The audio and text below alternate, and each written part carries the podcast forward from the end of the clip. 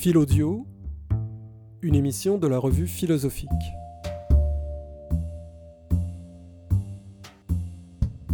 Aujourd'hui, nous recevons donc Charlotte Sabourin, étudiante au doctorat à l'université McGill et qui co-dirige avec Marguerite Deslauriers, professeure à l'université McGill au département de philosophie, un dossier intitulé Le renouveau du féminisme dans la philosophie francophone, redécouverte et nouveaux horizons. Charlotte Sabourin, bonjour. Bonjour, merci de l'invitation. Charlotte Sabourin, j'aimerais vous entendre sur ce dossier, sur ses enjeux principaux. Qu'est-ce qui a motivé à l'origine donc l'idée de ce dossier? Ben, évidemment, euh, l'invitation qui nous a été lancée et qu'on a été très heureuse euh, d'accepter toutes deux, euh, aussi, euh, enfin, euh, au départ, tout ceci a commencé à partir d'un colloque organisé par Marguerite Deslauriers à McGill à l'automne dernier. donc, qui portait sur le féminisme dans l'histoire de la philosophie, donc dans une perspective plus historique. Nous, ce qu'on a voulu faire après ça, avec ce dossier-là, c'est montrer toute la richesse de la philosophie féministe en français, donc dans la philosophie francophone, parce que ce colloque-là, en fait, euh, a été, comme à certains égards, une prise de conscience euh, de tout l'intérêt de certaines recherches qui sont faites en français, euh, tant ici, chez nous au Québec, qu'ailleurs en France et ailleurs dans le monde, évidemment, car le français n'est pas limité à la France. Et donc, on a voulu montrer, voilà, tout le, tout le potentiel qu'on avait, même si, finalement, en philosophie féministe, on parle très souvent d'auteurs anglophones, moins d'auteurs francophones, ce qui nous a permis euh, de venir chercher des enjeux plus contemporains aussi, dans lesquels nous croyons que la philosophie féministe en français se montre particulièrement innovatrice. Est-ce que vous diriez que l'histoire de la philosophie des femmes ou de la participation des femmes à la philosophie dans son histoire est directement liée à des enjeux féministes? Ou est-ce que nous pourrions considérer que l'histoire des femmes en philosophie et les questions féministes sont deux entités distinctes? Euh, Je pense que c'est une très bonne question à se poser euh, parce que d'emblée, c'est pas toutes les femmes qui ont pris part à l'histoire de la philosophie qui peuvent, qui peuvent être euh, qualifiées de féministes. Donc, c'est pas toutes les femmes qui se sont prononcées sur des enjeux ayant trait à la différence sexuelle ou à l'égalité homme-femme, par exemple. Euh, ceci étant dit, la façon dont on lit, dont on construit et dont on enseigne l'histoire de la philosophie sont euh, des questionnements, à mon sens, qui sont intrinsèquement liés à des préoccupations féministes. Donc, euh, quiconque travaille en histoire de la philosophie, a suivi des cours d'histoire de la philosophie, peut témoigner du fait que la plupart des auteurs enseignés sont des hommes blancs issus d'une conception de la philosophie plutôt occidentale, finalement.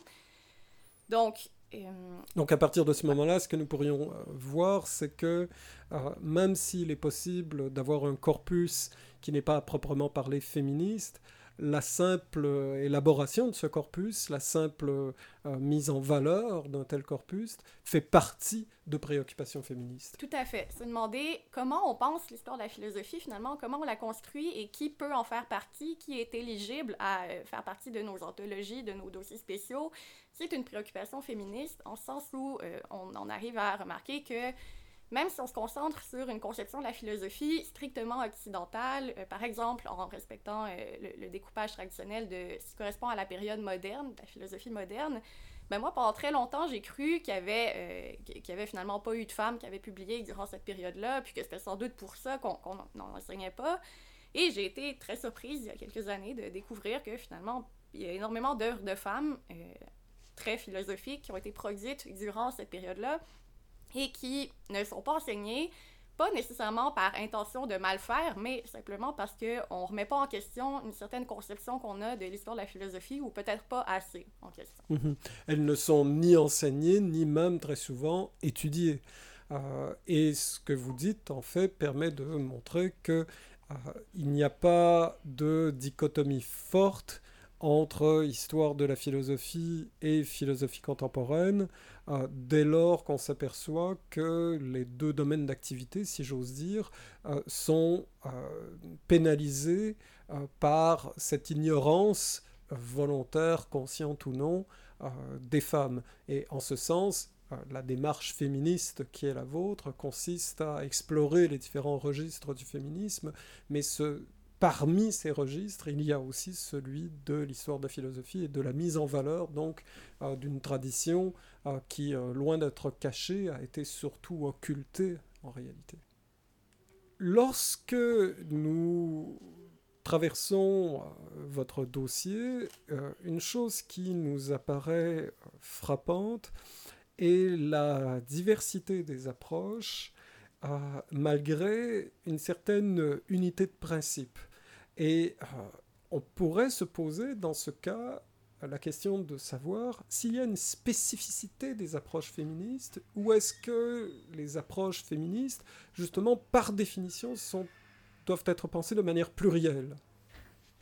C'est encore une fois une question très intéressante pour les études féministes, justement, en sens où la première chose qu'il faut savoir, c'est que je dirais qu'en tant, que féministe, évidemment, que je souhaite que tout le monde soit féministe aussi, mais c'est pas le cas. Euh, je crois qu'on n'a pas besoin d'être féministe pour lire des théories féministes ou pour s'y intéresser ou pour prendre un cours sur le sujet, suivre un cours sur le sujet. Maintenant, les, les théories féministes en tant que telles euh, ont certains points communs, je pense, malgré leur, par-delà leur diversité, c'est-à-dire c'est très complexe de donner une définition euh, unitaire du féminisme. Ce serait euh, très dangereux de ma part de m'y risquer aujourd'hui. Euh, je crois que c'est pas ma place de, de, le faire non plus parce qu'on n'a pas voulu imposer une vision unilatérale du féminisme à nos auteurs. Je crois que la variété d'articles qu'on a reflète bien le fait donc que la philosophie féministe doit répondre à certaines préoccupations, donc, doit euh, répondre à un impératif de pensée critique, un retour critique, une réflexion critique sur la philosophie en tant que telle, en général, et euh, fait aussi face à euh, une exigence d'être finalement un impératif de, de se montrer créative. C'est-à-dire que la philosophie féministe doit souvent travailler avec peu de moyens, doit souvent s'attaquer à des questions qui ont très peu ou pas été traitées, doit sortir des sentiers battus, repenser euh, certains pans de l'histoire de la philosophie, repenser certaines questions contemporaines qui ont été abordées dans une perspective euh, qu'on dirait finalement plus masculine qu'autre chose, ou euh, se voulant universelle, mais laissant peut-être certains problèmes dans l'ombre. Donc, c'est effectivement des points de convergence, je, je dirais, des articles qu'on a cherché à mettre en évidence. Alors précisément, lorsque vous parlez de difficultés liées aux moyens euh, du féminisme en philosophie, euh, peut-être faudrait-il nous euh, expliquer davantage quelles sont ces difficultés? Est-ce que ce sont par exemple des problèmes de financement de la recherche? Est-ce que ce sont tout simplement des, problèmes liés au fait qu'il faut redéfinir le corpus, le traiter peut-être avec d'autres types de méthodes? Euh, je pense que vous amenez en fait deux des éléments de réponse sur lesquels euh, j'aimerais insister. Donc d'abord, ben oui, en fait, la question du financement euh, intervient en sens où c'est un champ d'études en pleine émergence. Il y a des subventions de recherche qui sont données maintenant. Il y a des gens de plus en plus qui font des, des thèses en philosophie féministe aussi. Ceci dit, on est encore dans un paradigme où les quelques postes, par exemple, je prends l'exemple de l'enseignement, donc les quelques postes en philosophie féministe sont généralement attribués à des gens qui n'ont pas nécessairement complété une thèse en philosophie féministe. Donc c'est encore tout jeune comme discipline. Euh, ça commence à peine à, à, prendre son envol, si on veut. Donc il y a évidemment la question des moyens matériels. Un de nos articles va par ailleurs, je crois, aborder la perspective des euh, enjeux euh, trans, finalement, dans, euh, au sein des études féministes, donc le sous-financement et la, sous-représentation, finalement, de ces enjeux-là. Donc, c'est une question qu'on essaie de garder en tête en tant que féministe, en tant que euh, praticienne de la philosophie féministe, évidemment. Par ailleurs, il y a aussi la question de manque de moyens que, que je qualifierais peut-être de plus...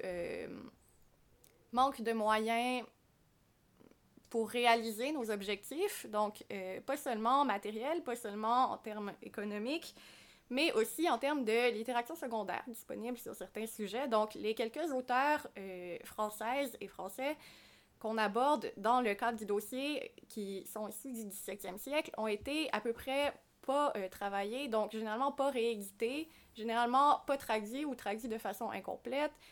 Il y, a, toute cette barrière-là. Il y a aussi le fait qu'on traite des enjeux qui n'ont pas été traités avant. Donc, il faut le faire en, s'aidant un peu, si on veut, de tous les moyens possibles. Donc, en ayant recours à des études littéraires, parfois sociologiques, à des, euh, statistiques, en faisant un travail de première ligne qui, qui est souvent fait pour nous dans d'autres domaines de la philosophie et que nous, finalement, on ne peut pas prendre pour acquis. Donc, il a été très peu réalisé euh, au sein des études féministes ou plutôt dans la philosophie en tant que telle.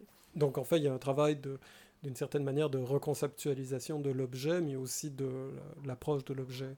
Est-ce que on s'étonne d'ailleurs que parfois certains travaux sont euh, refaits un peu comme la peinture à tous les deux ans euh, sur tel ou tel auteur ou sur telle ou telle thématique, euh, alors qu'il y a des champs qui sont en quelque sorte des terres inconnues, c'est-à-dire à la fois en termes de, discipline, mais aussi de, corpus à, à étudier. Est-ce que vous diriez que c'est une question qui est particulièrement, disons, flagrante dans l'espace francophone, si on compare par exemple euh, aux travaux qui sont faits dans le même sens chez nos collègues anglophones. Intéressante question. Je dirais que les études féministes, particulièrement en philosophie, donc la philosophie féministe en tant que telle, est peut-être plus populaire depuis quelques décennies chez nos collègues anglophones.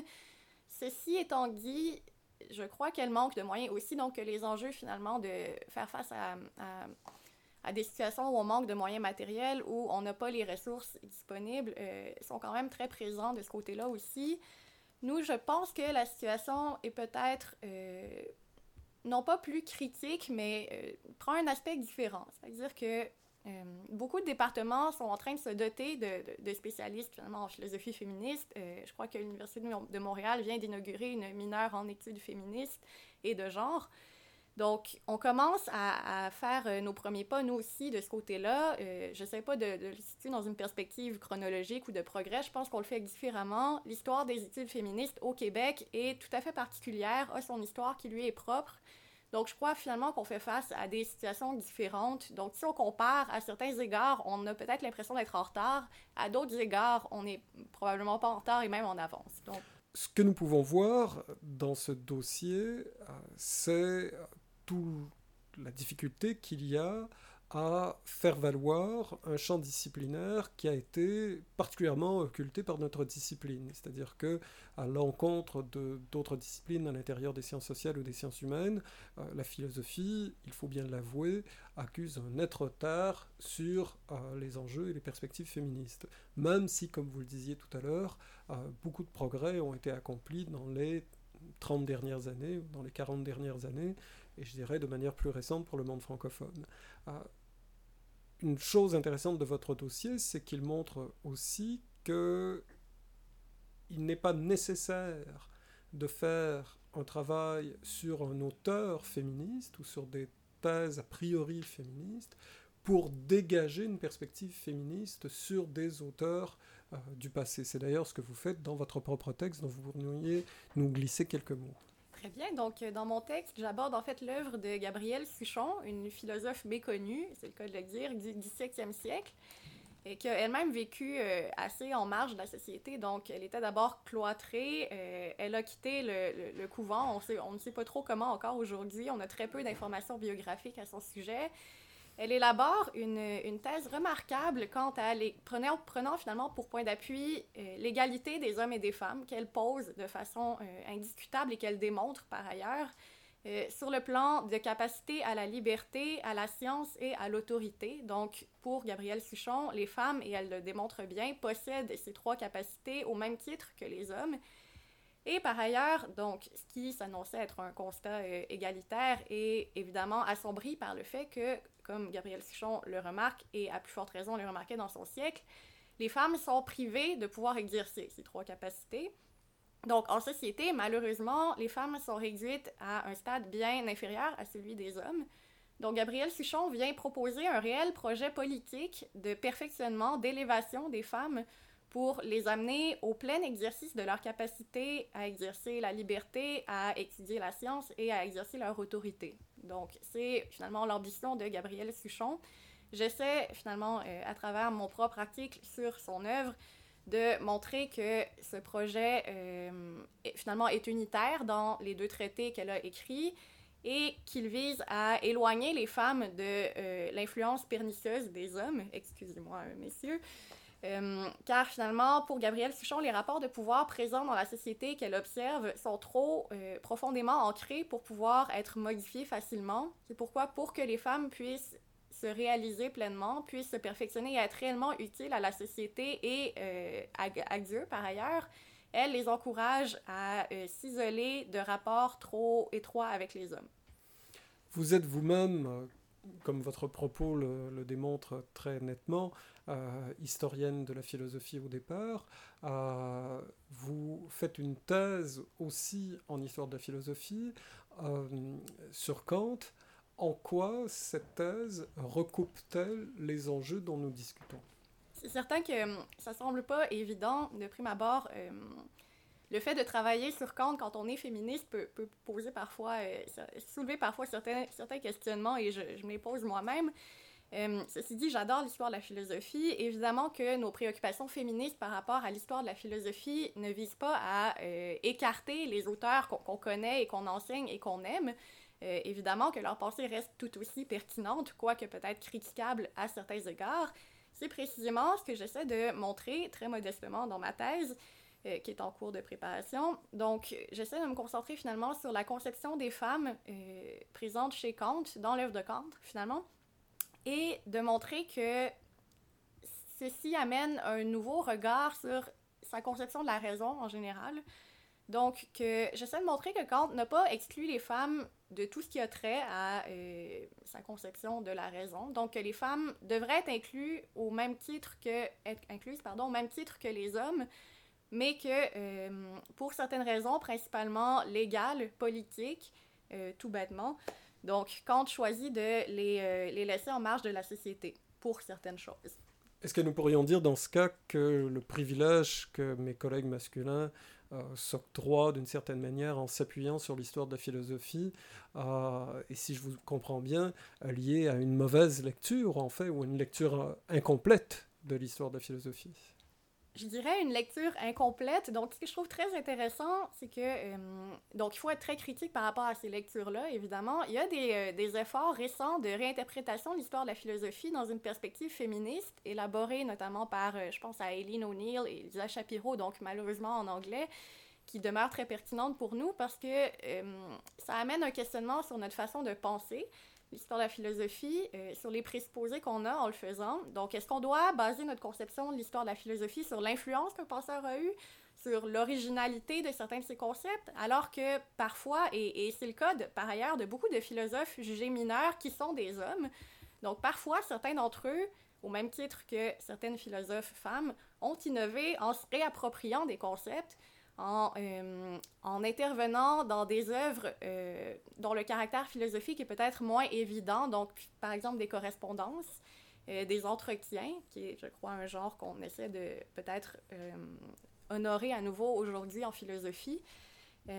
donc ça participe de, finalement oui, cet effort de perspective critique sur l'histoire de la philosophie devrait nous amener à, repenser tout ça. Alors bien sûr, on peut se poser comme question ça paraît très simple en vous écoutant, mais comment faire quelque chose qui apparaît aussi immense que repenser nos pratiques philosophiques et repenser l'histoire de philosophie?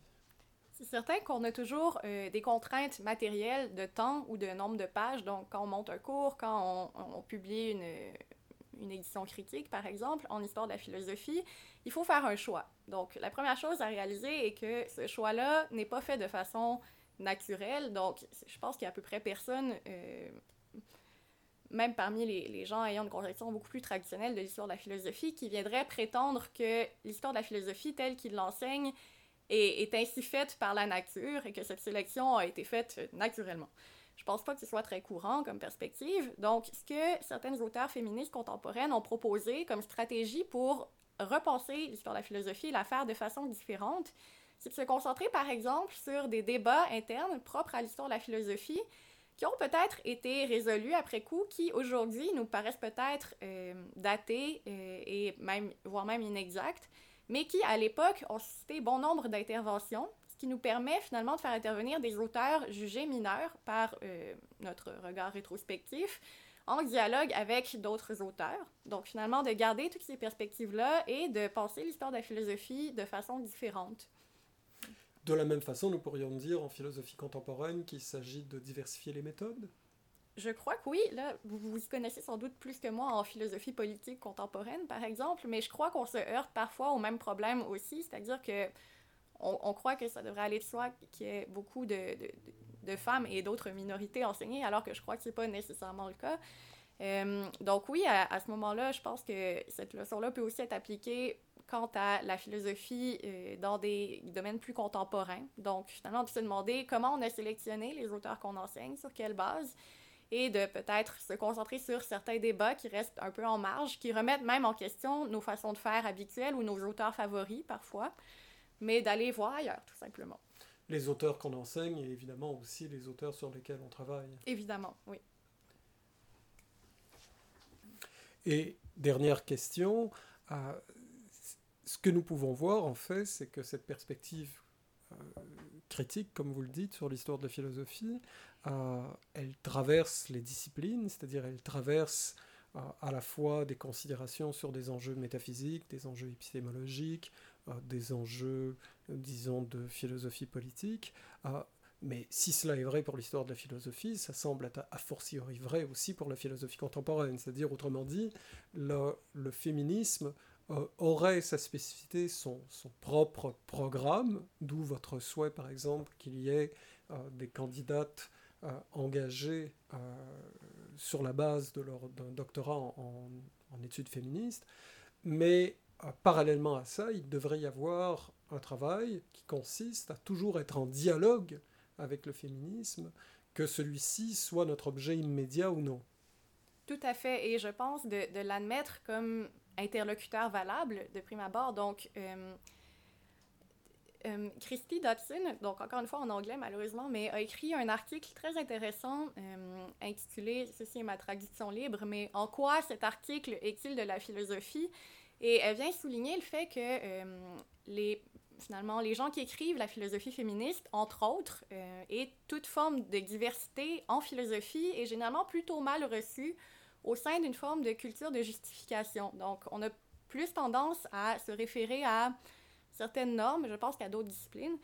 Donc, à essayer de garder un format très rigide, définissant ce qu'est la philosophie, et tout ce qui se situe un peu en marge, ou tout ce qui vient remettre en question certaines façons de faire, est automatiquement considéré comme n'étant pas de la philosophie. Donc, euh, je pense que c'est un autre problème auquel on doit faire face et auquel on essaie de faire face finalement en études féministes. Charlotte Sabourin, Merci pour cette entrevue, la première donc de ce nouveau programme, euh, en espérant qu'il y en ait euh, beaucoup d'autres, notamment avec vous ou, votre, vos collègues sur des enjeux euh, semblables. nous espérons la plus grande réception possible à vos propos. Merci beaucoup. Merci à vous. Philodio est une émission créée par la revue philosophique et animé par Christian Nadeau, professeur au département de philosophie de l'Université de Montréal. Réalisation Gabriel Monette.